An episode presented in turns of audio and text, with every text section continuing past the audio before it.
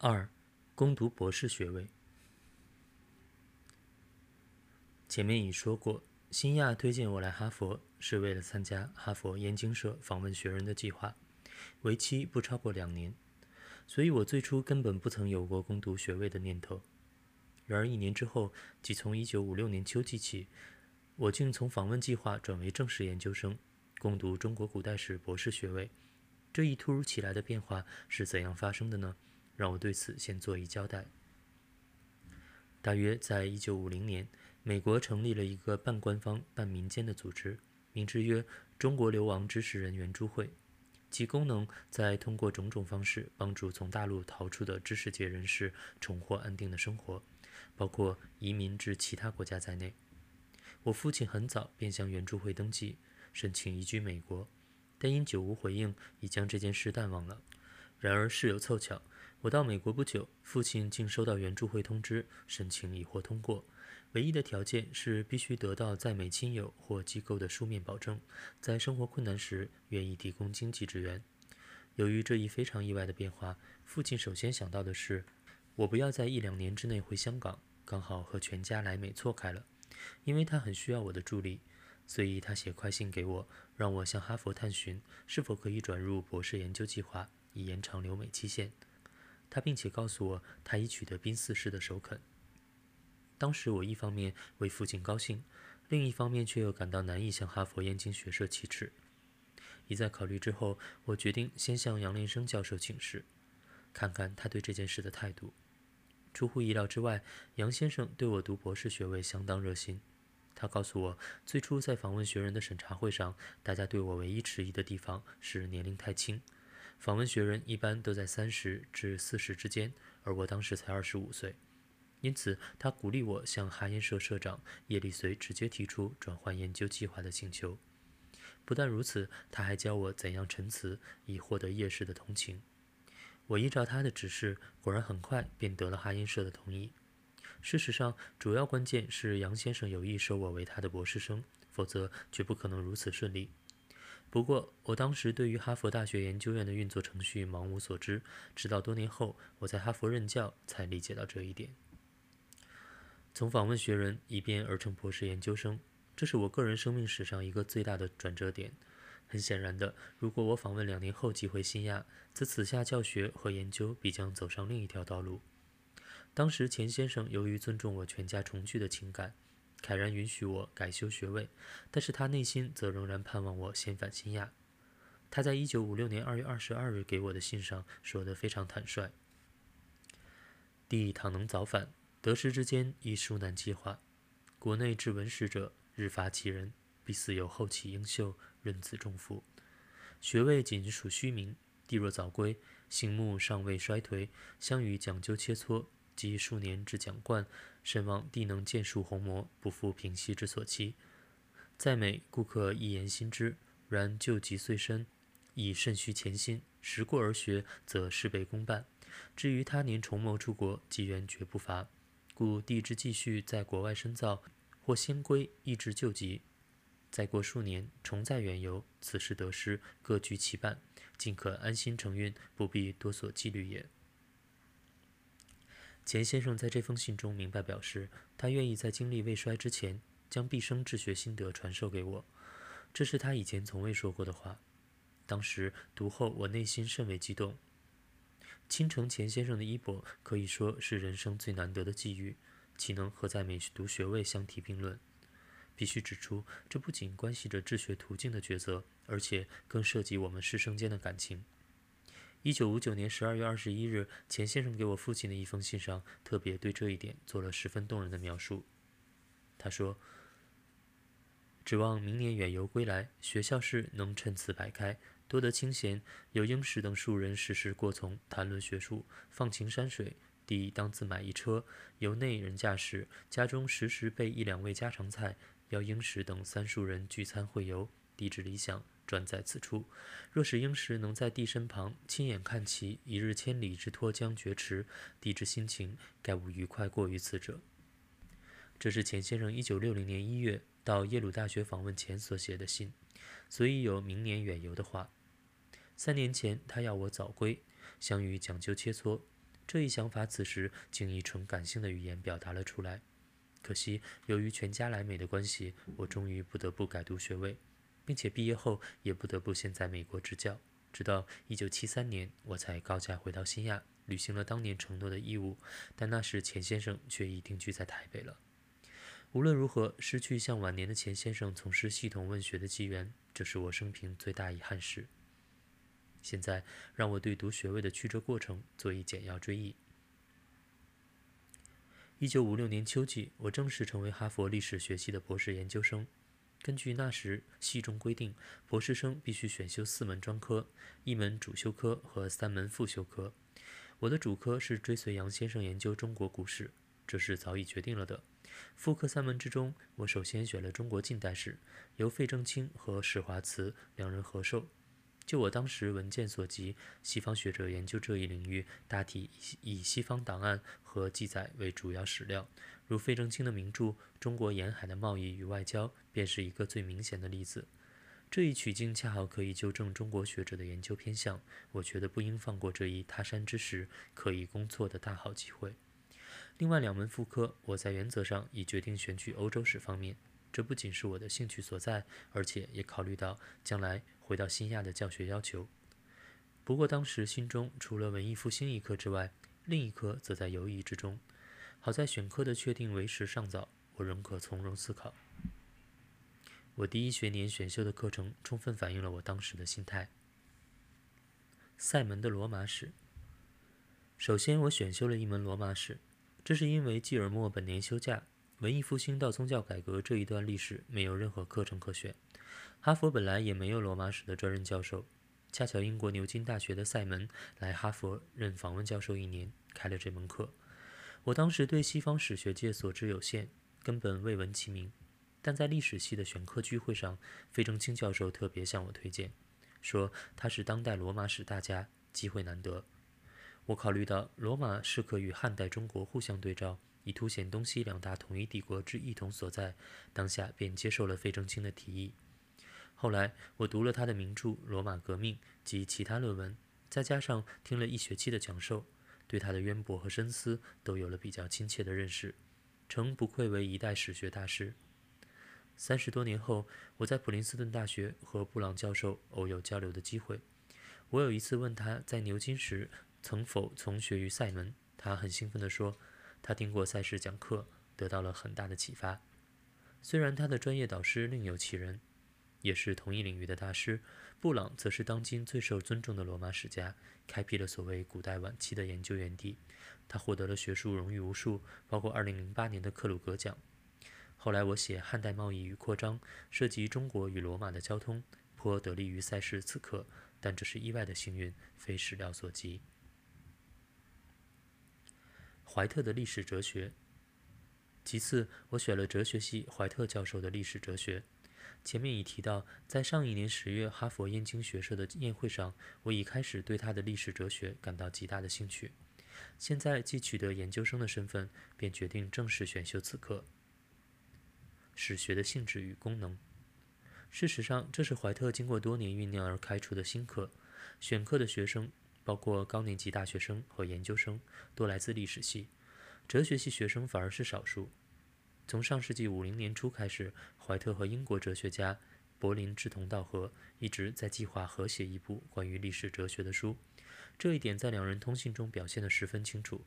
我们必须记住，五零年代到七零年代是英美分析哲学，包括语言哲学的壮盛时代。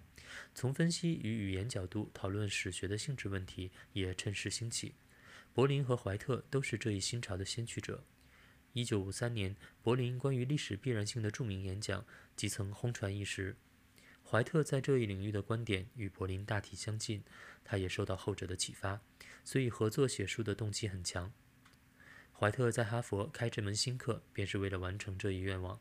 但稍后他发现和柏林之间还存着一些基本分歧。不易调和，终于独立出版了《历史知识的基础》那本富有原创性的专著。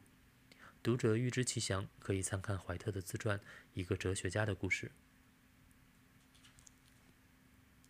由于怀特自觉是在开辟一个新的人文园地，他在讲堂上时时流露出一种推动新潮流的激情。这激情对不少听讲者发生了感染的力量，好像也在参与其事。我便是其中一人。这大概相当于中国学术思想史上所谓的“预留”，其影响所及，使我感到有必要对中西史学之间的异同做较深入的考察，以彰显中国历史与文化的特色所在。因此，在怀特课上，我提出以张学成与克林乌史学思想的比较作为期中论文的题旨。恰巧，1953年，尼德卫完成了他在哈佛大学的博士论文《张学成的文史思想》。怀特只有此英文论文可参考，所以接受了我的提议。我在一九五七年四月所写《张石斋与克林乌的历史思想》，便是由这篇期中论文扩大与修订而成。怀特此刻对我此后的学术取向影响相当大。七零年代初，我以张学成与戴震为中心而展开的清代学术史研究，便是从这里开端的。不仅此也，即以个人关系而言，我和怀特教授也颇为有缘。我1987年已讲普林斯顿大学，发现他已在1970年从哈佛转来普林斯顿高等研究所，因此我有机会多次和他聚餐和谈论。我们聚谈常有普大汉学友人如裴德生、埃尔曼等参加，甚为欢畅。记得怀特有一次笑着对我们说：“他完全不懂中文，却想不到由于我听过他的课，竟结交了许多汉学家朋友，而且对于中国文化和思想也越来越感兴趣了。”怀特先生生于1917年4月29日，卒于2016年5月27日。以中国算法，他足足活了一百年。在现代美国哲学史上，他的成就无论就哲学的分析或实验主义的推陈出新而言，都具有高度的突破性。他之所以时过于名，诚如罗特所感慨的，是由于受到哲学界的忽视，这是有欠公平的。弗列德里治的古代政治思想史。我选的第三门课是西方古代政治思想史，由政治学系名家佛列德里治讲授。佛是原籍德国，对政治哲学和制度各方面都有深入的研究，著作多，不胜枚举。当时他对集权体制和民主宪政之间的差异分辨得最为到家，影响极大。我之所以选此课，主要是因为我在香港时期已开始探讨民主与集权的分野，并写了一些相关的文字。但那时我深感对西方政治思想史缺乏系统性的认识，因为没有受过严格训练，而新亚书院也未设政治学系。当时我遇到困难时，除了请先父指点之外，别无可以请教的人。现在竟有佛事这样的大名家可以供我选择，自然不肯放过天赐良机。佛事此刻包括讲授、讨论班、读原始经典、写其中论文等等，正合乎我培养基本功的需要。佛事在每周一次的讨论班中，不但要求学生将他的讲词和经典文本结合起来讨论，而且鼓励外国学生将西方的政治观念和他们自己本土的思想视作比较。我便曾为他指定对中国儒家、道家略作介绍。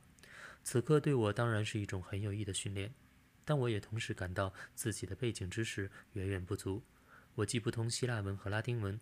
又在西方古史和经典常识等方面和美国研究生相差很多，所以从头到尾我都处于巨大压力之下。不过我在此课中也得到一个有趣的经验，至今不忘。佛事要求学生写一篇期中论文以代替期中考试，但说明这只是选择一题纸陈述己见的报告，并非研究性论文，因此不必详引经典文本并加注。我当时正在读柏拉图的《共和国》，发生了一个疑问。这一关于政治社会秩序的理想，究竟是柏拉图独自创造出来的呢，还是前有所成，早已潜存在希腊传统之中呢？我查了几种有关共和国的流行论著，但都找不到清楚的解答。在思考过程中，我忽生一念：何不用中国考证学中探源溯流的方法，在希腊相关经典文本中试加追寻一番呢？因此，在共和国之外。我又辩解了柏拉图的政治家和法律，以及亚里士多德的政治学和伦理学，并且参考了修昔底德的史著《伯罗奔尼撒人和雅典人的战争》。最后，我写成了一篇五六页的短文，报告探索所得，发现共和国的构想确有源头可循。由于佛事交代学生不必注释，我在文中仅引述经典文本，未详列篇章与页数。想不到一星期之后，我忽然接到他的一封亲笔短信，要我将论文中所引经典文本一一注明篇章，供他参考。这实在出我意外。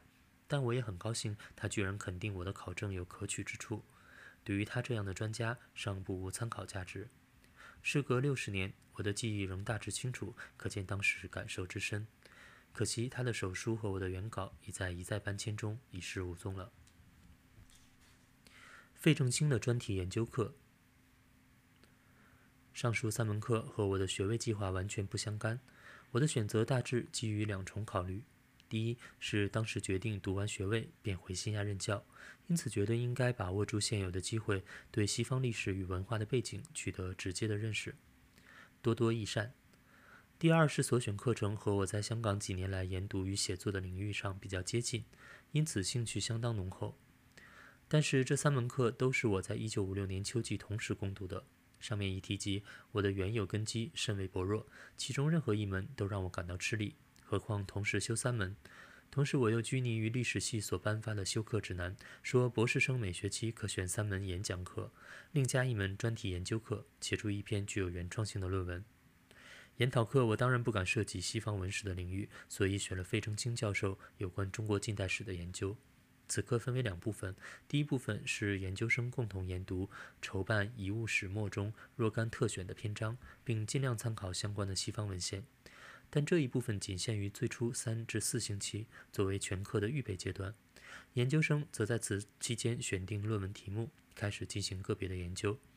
第二部分接着第一阶段而来，由研究生每周轮流报告研究所得，然后再经教授和其他同班者提出质询和讨论。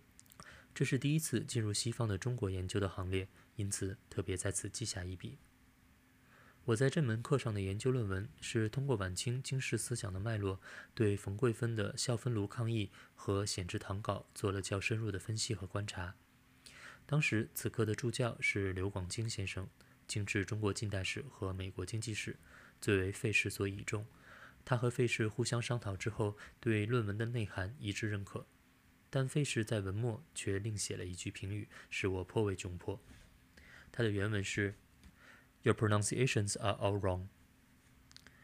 原来当时西方对于汉字译音一律采用韦氏系统，而我则根本不知道其存在，以致文中汉名我都根据自己的读音随意拼出，终成一大笑话。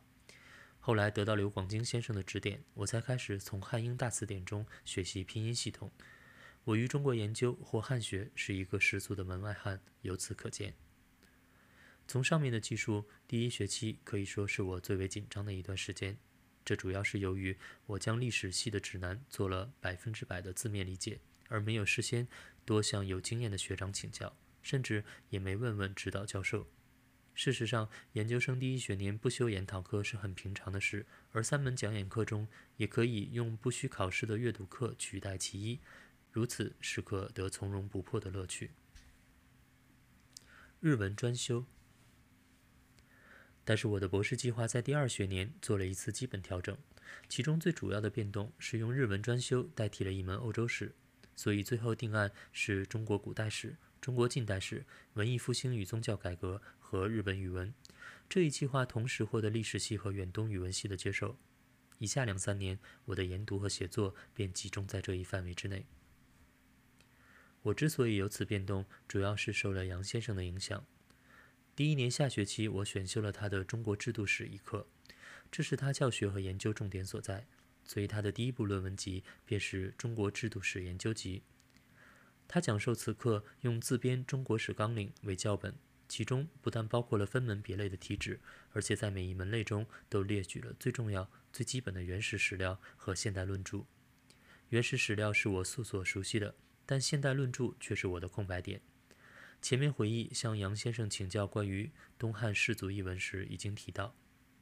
现在正式修课，我才有系统而且较全面地吸收西方和日本的汉学成绩。杨先生在纲领中当然无法多举汉学论著，但在讲论时则择其佳者加以凭借，并特别重视最新的创获。一学期下来，我发现日本关于中国史各方面的研究不仅深入，而且数量之多，远出想象之外。我感到日文阅读或是我的专业所必不可少的一个条件。为此，我曾特意请示杨先生，他完全同意我的看法。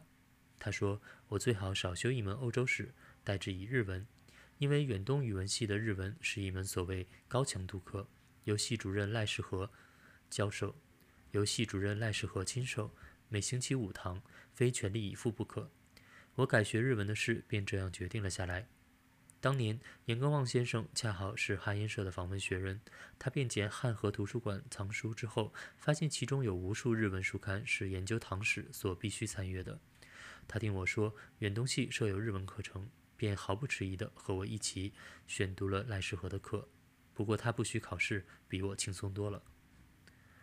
大约在一九五八年秋季，我作为博士研究生所选修的课程，包括讲演课和研讨课，已满足了学校的要求。紧接着而来的，便是和三门专科的导师分别商讨怎样准备博士口试，这是整个博士计划的最大关口。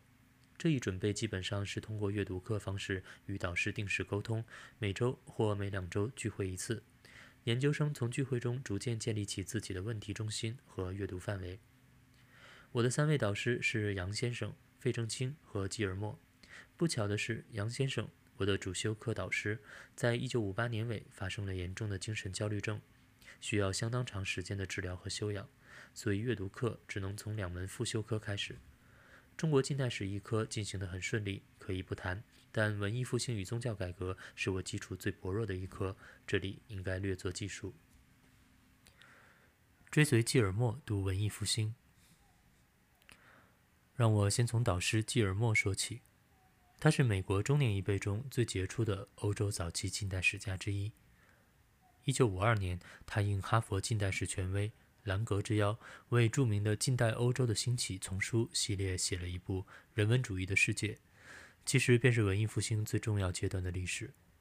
他之所以如此受到重视，是因为他早已发表了不少专题论文，对文艺复兴人文主义的研究开拓了新视野。前面提到，我在第一年访问哈佛时，已和王德昭先生听过他的讲演课，但是我当时只是旁听，并未读毕指定参考书，所以不过是一个大概而已。等我第二年转为博士生之后，他先是休假，接着又担任了历史系系主任之职，没有再开过上述的讲演课了。但我在第三学年也修过一门文艺复兴史的讲演课，主讲人是访问教授季伯特。季氏原籍意大利，四零年代移民美国，当时在滨州布林茂学院任教。但他不仅是最有贡献的文艺复兴专家之一，而且也被公认为具有通识的史学大家。所以，一九六二年他被聘为普林斯顿高等研究所的常任历史教授。我听到历史系研究生对他的介绍后，便决定选修此课。季氏的讲论和指定读物确实引起了我的深厚兴趣。因此，1959年应新亚书院学术年刊之约，我写了《文艺复兴与人文思潮》一篇长文，其中便引用了纪实的一些学报论文。这是我修纪实一课所留下的一点纪念。我到普林斯顿之后，他早已在1975年退休，且年过八旬，我没有机缘和他重晤。不过，我还是读到了他的一部晚年著作，颇为得意。从以上的记述可知，在一九五九年春季选文艺复兴与宗教改革一科的阅读课之前，我和基尔默之间从来没有过个人交往。我听过他的课，也读过他的人文主义的世界，对他当然不陌生，但他对我则一无所知。他接受我为研究生，即允许我参加他的阅读课，主要是因为我已修过季伯特的课，而且仅仅作为复修课之一。所以，他虽明知我的背景知识有限，仍从宽处理。但那时他的系务甚忙，研究生又有八九人之多，因此每两周聚会两小时左右，讨论个人阅读中出现的问题。他本人不做长篇大论，往往只就讨论中的难题稍加评断。我仍然没有多少机会和他直接沟通。一学期中，我和他单独谈话不超过两次，每次不超过二十分钟，主要是报告我的阅读情况。并听取他的指示，所以在我预备博士口试的期间，对于基尔默这一科最没有把握。但是在准备过程中，我确实得到了学问上的进益，虽然与考试并无直接关系。至今我还记得两件事：第一，一九五八年，心理学家埃里克逊出版了一部关于马丁路德青年时代的专著，从心理分析角度研究他的生命史，对于宗教改革的起源提出了极为新颖的观察。我便是在阅读班上从其他研究生的讨论中得知此书及其在史学上的原则性，对我后来研究中国学术思想史很有启发作用。第二，基尔默研究基督教人文主义者伊拉斯莫斯极为深入，是公认的权威学人。他有一篇铭文探讨一世如何通过博学以重建基督教的信仰，我读后大为激动，因为这和清代学者有关训诂和义理的论辩如出一辙。为我打开了中西思想史互相比观的大门。第二，基尔默研究基督教人文主义者伊拉斯莫斯极为深入，是公认的权威学人。他有一篇铭文探讨一世如何通过博学以重建基督教的信仰。我读后大为激动，因为这和清代学者有关训诂与义理的论辩如出一辙，为我打开了中西思想史互相比观的大门。总之，对于文艺复兴与宗教改革这门复修课，我当年确实很认真的学习过，而且也受益不少。但我在博士口试中却表现得不尽人意。我平时最用心准备的领域，吉尔默完全没有触及，而他提出的有些具体问题，我只能说个大概，无法尽其底蕴。口试虽然通过了，我却不免有一点失落感。博士论文。最后，让我简单交代一下我的博士论文《东汉生死观》。一九五九年，我为钱先生祝寿而撰写的《汉晋之际世之新自觉与新思潮》，文长十万言。与以前论东汉士族一文不同，我收集并参考了无数相关的现代论著，包括中日英法各国作者在内。初稿写成后，我曾请杨先生审阅一遍，有所指正。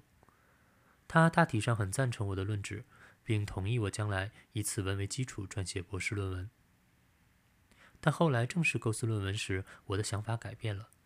首先是我觉得用英文重新建构已刊的中文专论缺少新鲜感和思想上的刺激，我宁愿多费些功夫另起炉灶。其次，一九五六年以来，我因受到布林顿等人讨论正式思想与民间思想的影响，很想从这一角度做一次新尝试。所谓正式思想，是指文化精英，如古希腊哲学家和中国先秦诸子，发展出来的系统性学术或理论；所谓民间思想，则指一般人民在日常生活中表现出来的种种意识。研究民间思想的最大困难在于史料缺乏，而且散在各处。恰好1960年，王明的《太平经》和教出版了，其中包含了不少东汉晚期的民间思想。而且在这一段时期，大陆和日本学者也发表了不少有关《太平经》的研究论文。因此，我想以《太平经》为线索，结合其他相关资料，建构出东汉民间思想的轮廓，再进而探究它和当时正式思想的交涉。我的原始构想是选出一些文化精英和一般人民都关注的共同观念，然后在传世经典和民间记载两大类的文献中详加搜寻，以及发现其间的互动与异同。生与死显然便属于这一类的共同观念。我最初提出生与死只是作为第一章的论题，接下去还有别的共同观念可以继续分章细论。我把这一新构想向杨先生陈述之后，他承认这不失为一个推陈出新的设计，但要我先将第一章写出来作为一种尝试。如果不成功，则别做计较。不料这生与死的一堆观念竟复杂万分。牵涉方面之广，完全出于意想之外。写到一半左右，杨先生检阅了初稿，叫我即以第一章扩大为论文整体，不必再延伸至其他观念。这样一来，《东汉生死观》便正式成为我的博士论文了。我作此说明是为了澄清一个误解，认为我的论文是关于《太平经》的研究。我的论文导师是杨先生，但此外还有两位审读人，即费正清和史华慈教授。杨先生对论文的内内外外都很清楚，自不在话下。费史两位教授通读一遍也无一词。一九六二年一月初，他们三人开审查会之后，费正清以博士委员会主席的身份宣称论文不需做任何重大修改，于是我的学位计划便完成了。但是这里我还要特别一提史华慈先生对论文的关切。他在论文通过以后，给我写了两页的评语，指出其中的确有可商榷的地方。也有可称赞的地方，可商榷的主要是我将中国概念转化为西方名词时，含义往往不甚妥帖，易起误解。如中文的出世与入世和西方的 otherworldly 与 worldly 之类。这些可商之处，后来我在重写为学报论文的过程中都一一改正了。他称赏的是文中关于形与神、魂与魄等观念的深入讨论，显示出中国在佛教未传入之前，早已有身体和灵魂二分的思想。他说我的论据已断然证明李约瑟的看法是错误的。史先生关于中国近现代史的著作甚多，但他真正的兴趣与贡献却在中国思想史。晚年所著《古代中国的思想世界》可证，所以他对我的论文阅读一遍，便能很快抓住其得失所在。有趣的是，李约瑟在讨论我1964年发表的《Life and Immortality in the Mind of Han China》一文时，却坚持他的旧说，认为中国本土思想中只有此事而无彼事，当然也不可能有灵魂与身体的二分。关于这一问题，后来我又写了《魂兮归来》一文，详论佛教传来以前中国人关于死后世界的认识及其变迁。